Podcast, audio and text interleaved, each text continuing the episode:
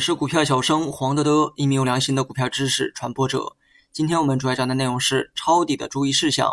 投资方式呢，看似有很多，但总结起来呢，就两种，要么是抄底，要么是追涨。那么抄底和追涨哪一个成功率更高呢？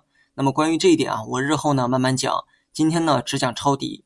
股市中呢，无非就是投资和投机两个派系。那么抄底呢也是一样。你想抄底，就要先弄清楚你的出发点到底是投机还是投资。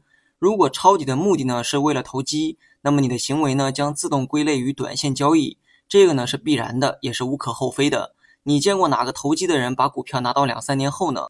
如果你属于投机性的抄底，那么一定要注意你的操作周期，不论输赢，你都要学会适可而止，而且操作前呢就要设定好止盈和止损点，止盈和止损的幅度呢不要离成本线太远。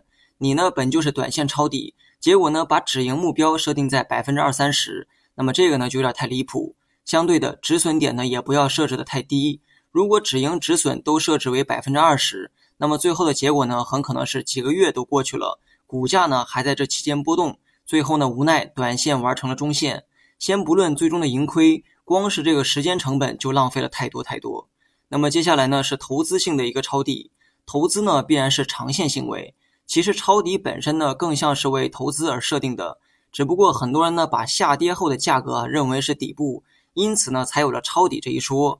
而在我看来，抄底是否足够低要看股票的估值，而不是价格的高低。只要在低估的时候买，那就是抄底。所以投资的正确做法其实是在熊市的时候去买，牛市的时候去卖。如果是投机的话，那就需要反过来，牛市的时候买，熊市在家坐月子。那么立足于长线的抄底呢，就是越跌越买的过程，而且这个周期啊比较长。短期出现的波动和亏损，你必须要忍受。可以说，立足于长线的抄底，几乎一定会遇到亏损的过程。而这一过程的痛苦，让很多人放弃了长线。如果你真的看好某只股的长线价值，那么你就应该去买跌，而且要分批去买跌，因为一次抄中底部的概率极低。所以你需要给自己犯错的一个余地。当你把所有的仓位都买进去之后，再去设定止损点，没破止损点就坚定持有。等市场回暖，那么低估的价值必然会回归。好了，本期节目就到这里，详细内容你也可以在节目下方查看文字稿件。